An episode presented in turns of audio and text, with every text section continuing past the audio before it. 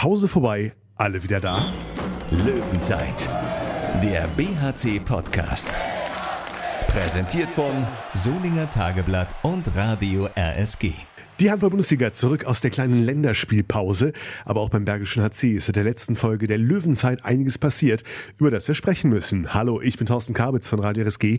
Und wenn ihr das Gefühl habt, ich klinge heute noch erotischer als sonst, liegt es daran, dass ich ein wenig verschnupft bin. Deshalb umarme ich meine Gäste heute bei Licht. Einer davon ist nämlich gerade mal froh, dass er endlich wieder gesund ist und spielen kann.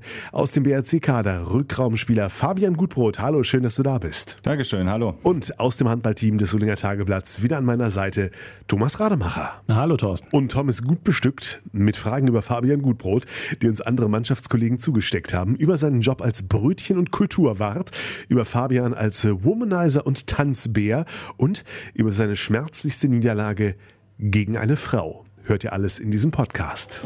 Löwenzeit, Vorher müssen wir noch mal zurückschauen, auch wenn es inzwischen schon über eine Woche her ist. Das letzte Spiel der Löwen vorletzten Sonntag in Melsungen. 23 zu 26 verloren. Und wir springen jetzt quasi noch mal an die Schlusssirene zurück. Da hat Timo Lemmer aus dem ST Sporti mit Jeffrey Boomhauer gesprochen, der ja aus Melsungen diesen Sommer zum BHC gewechselt ist. Woran hat es gelegen, dass ihr heute mit drei Toren als Verlierer nach Hause fahrt? Ah, ich denke, wir haben eigentlich die Mersungen ziemlich unter Kontrolle.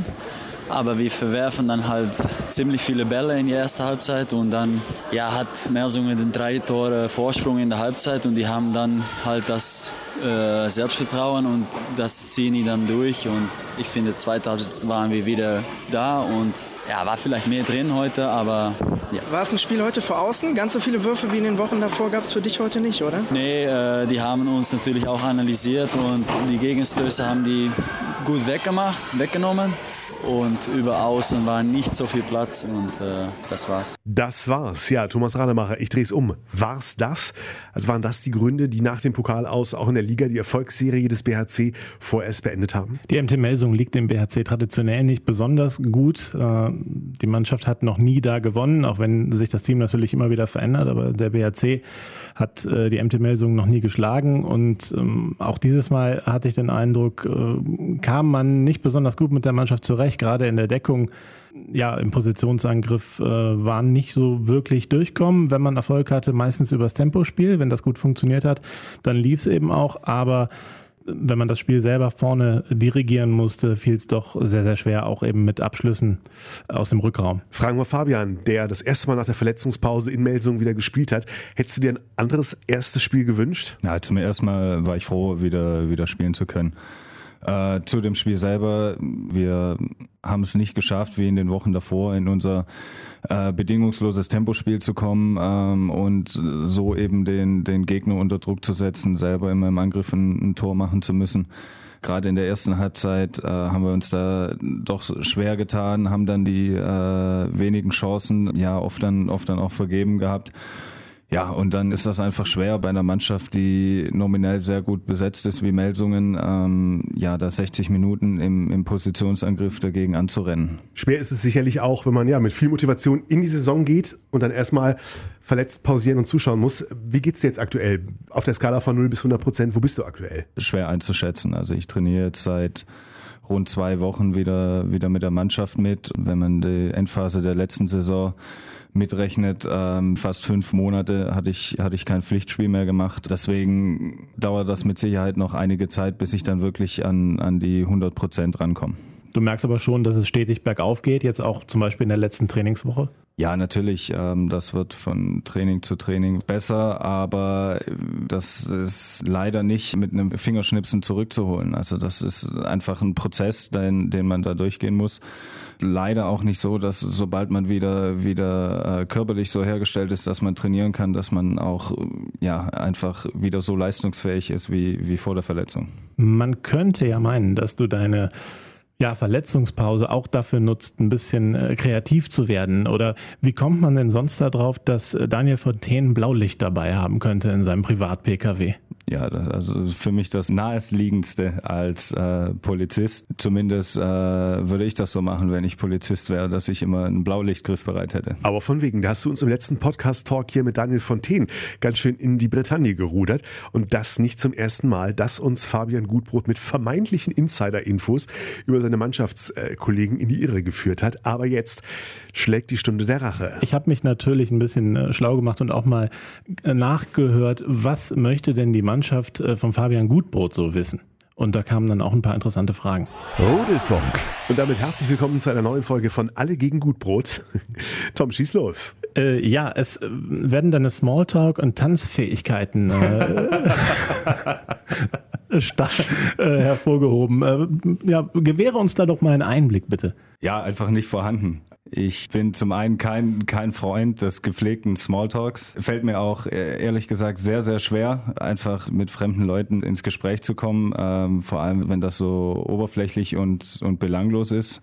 Ja, und wenn man, wenn man dann mal abends unter, unterwegs ist, dann, ja, was macht man, wenn man nicht Smalltalk hält? Dann geht man tanzen. Das äh, kriege ich auch nicht auf die Reihe. Zumindest äh, wurde mir das mal gesagt, dass ich es nicht auf die Reihe bekomme. ja, deswegen äh, sitze ich eigentlich nur zu Hause und bin alleine. Also, das, das tut uns leid. Also, okay, Rhythmusgefühl im Blut wurde mir hier gesagt. Ja, ja, da habe ich die Ironie schon rausgelesen. Ja, also ich glaube, das war auch keine Ironie. Ich tue mir nämlich schon schwer, im äh, Takt zu klatschen. oh Mann. Äh, weitere Frage aus der Mannschaft. Brauchst du eigentlich außer einer Couch, du hast ja schon gesagt, du bist äh, immer allein zu Hause, brauchst du denn außer einer Couch, einem klimatisierten Raum mit den French Open im Fernsehen sowie einem Weber-Grill noch irgendwas zu einem perfekten Sommerurlaub? Eine Kaffeemaschine. Ja, aber ähm, du solltest in dem Zusammenhang mal ein paar Sightseeing-Tipps auf Mallorca geben. Sightseeing-Tipps auf Mallorca? Ja. Man muss das kurz erzählen. Ich war ja im Sommer mit Christopher Rudek und seiner Freundin und Jan Artmann gemeinsam auf Mallorca. Ähm, da durften wir bei der Familie von Christophers Freundin, durften wir da hausen. Und um ehrlich zu sein, haben wir nicht so fürchterlich viel gesehen, außer dieses Haus und den dazugehörigen Pool. Also kann ich leider keine Tipps geben.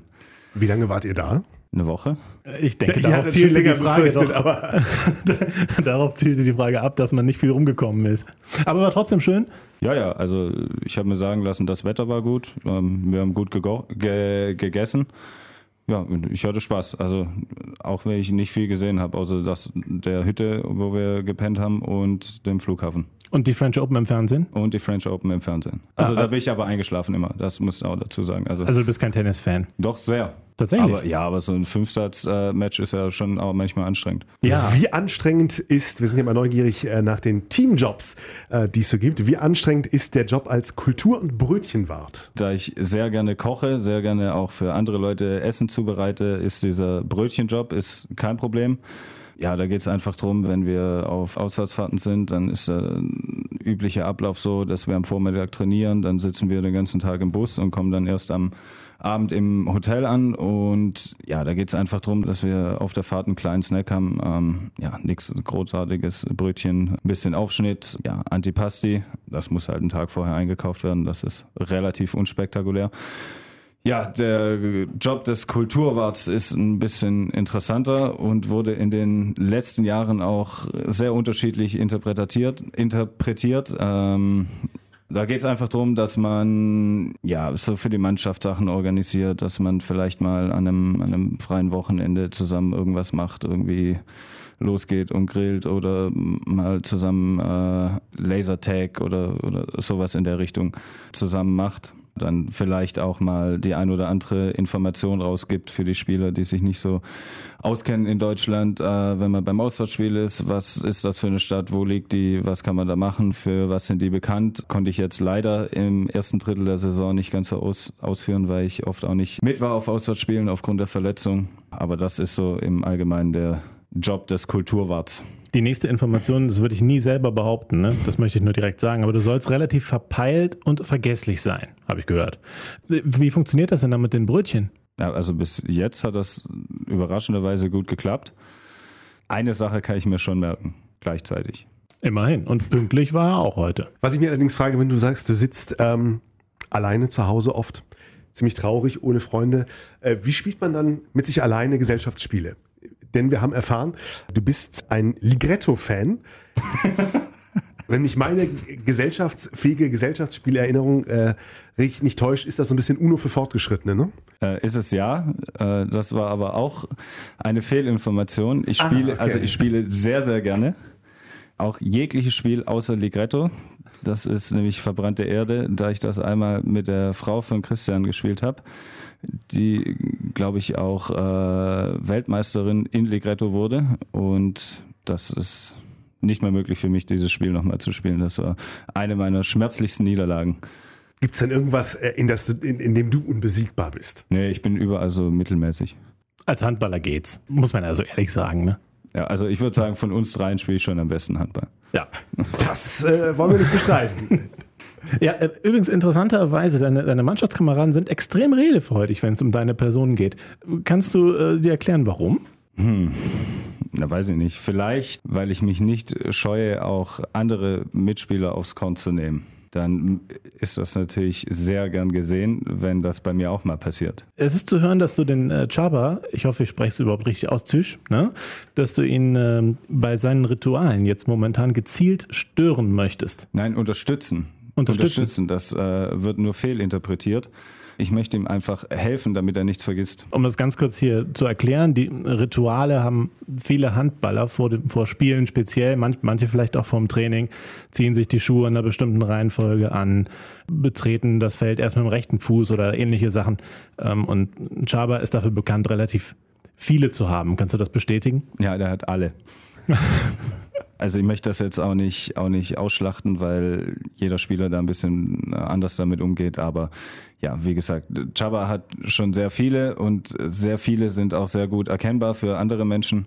Einen sehr äh, geregelten Ablauf, unmittelbar äh, vorm Spiel in der, in der Kabine und sehr witzig einfach zu beobachten, beziehungsweise kommt einem das immer vor wie so ein, wie so ein Déjà-vu, weil das wirklich über Jahre gereift und gefestigt ist bei ihm. Und es ist einfach lustig, das zu, zu beobachten, wie er damit umgeht. Es scheint auf jeden Fall sehr gut zu funktionieren, denn im Deckungszentrum spielt er zusammen mit dem Max Daria momentan nahezu überragend. Ja, absolut. Ich denke, da können wir uns nicht beschweren und ich glaube, dass das auch äh, selbst in der Bundesliga eher in der Spitze einzuordnen ist, was die beiden da machen. Das wird ja dann auch am Donnerstag sehr wichtig sein. Löwenzeit. Dann nutzen wir noch den galanten Übergang zum Blick aufs nächste Spiel. Ein Déjà-vu, das doch keins ist. Knapp zwei Wochen nach dem dramatisch knappen Pokal aus trifft der BRC in der Bundesliga wieder auf die Rhein-Neckar-Löwen. Können es die Bergischen Löwen diesmal besser machen? Wir hören erst mal, was äh, Jeffrey Boomhauer sagt. Ja, gut, das war Pokalspiel und da ist alles immer möglich. Aber jetzt kommt ein Ligaspiel und das ist gut für unser Selbstvertrauen, dass wir einfach äh, gleichmäßig waren und das müssen wir im Kopf behalten und dann äh, ja, werden wir einfach alles geben und gucken, ob wir auch Punkte holen können. Thomas Rademacher aus dem ST Sports. Zum einen der Faktor Pokal und seine ungeschriebenen Gesetze, zum anderen der Faktor Halle. Es ist zwar auf dem Papier ein Heimspiel wieder für den BRC, diesmal allerdings wechselt man ja nach Düsseldorf in den ASS Dome. Ist es damit überhaupt noch vergleichbar? Ja, es ist schon ein völlig anderes Spiel, denn die Atmosphäre ist natürlich eine ganz andere in einer ausverkauften Klingenhalle. Da schwappt natürlich dann irgendwann die Euphorie komplett über, wenn die Mannschaft äh, es dann auch noch schafft, äh, einen Rückstand gegen die Rhein-Neckar-Löwen aufzuholen. Dann war man ganz kurz vorm Sieg und es war schon sehr bitter, dass es nicht gereicht hat in dem Pokalspiel. Ähm, das muss man natürlich in einer fremden Halle erstmal hinbekommen. Wobei man natürlich sagen muss, also man ist auf gutem Kurs, den Unterrang auszuverkaufen was das Ziel war. Und dann sind natürlich auch knapp 7000 Leute da drin, die zum größten Teil äh, ja, Löwenfans sind. Da ist es natürlich auch möglich, äh, dass man eine äh, extrem gute Atmosphäre schafft, aber ich glaube, dass es sich schon anders anfühlt als in so einer engen Klingenhalle. Fabian Gutbrot, worauf wird es für euch ankommen, auch in der ja nicht ganz so gewohnten Umgebung den Heimvorteil ausspielen zu können? Ja, ob das jetzt gut oder schlecht ist für den Einzelnen, weiß ich nicht. Ich freue mich drauf. Ich glaube, dass das ein geiles Handballspiel wird ja, es ist auch klar, dass wir eine ähnlich gute Leistung brauchen wie äh, vor zwei Wochen. Ja, und dann hoffen wir, dass, dass das äh, am Ende das glücklichere Ende für uns ist, weil wir eben äh, ganz, ganz nah dran waren. Es wäre schön, wenn die Fans das äh, transportieren könnten nach Düsseldorf.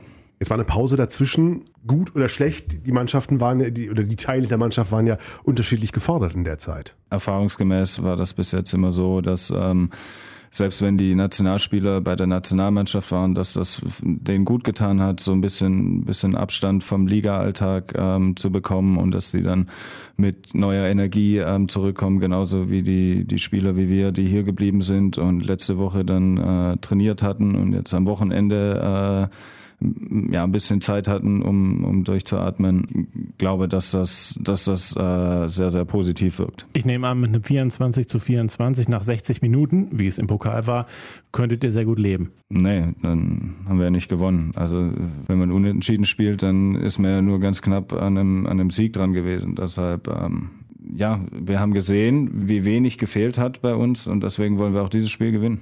Na, das ist die richtige Einstellung. Worauf würde es denn aus deiner Sicht ankommen, Tom, damit der BRC diesen Erfolg mindestens wiederholen oder im Optimalfall sogar noch steigern kann, indem tatsächlich ein Sieg stünde nach 60 Minuten? Die Deckung muss wieder so gut stehen wie im Pokal. Da war sie äh, extrem gut, ähm, zusammen mit dem Torhüterspiel von Christopher Rudek in diesem Fall.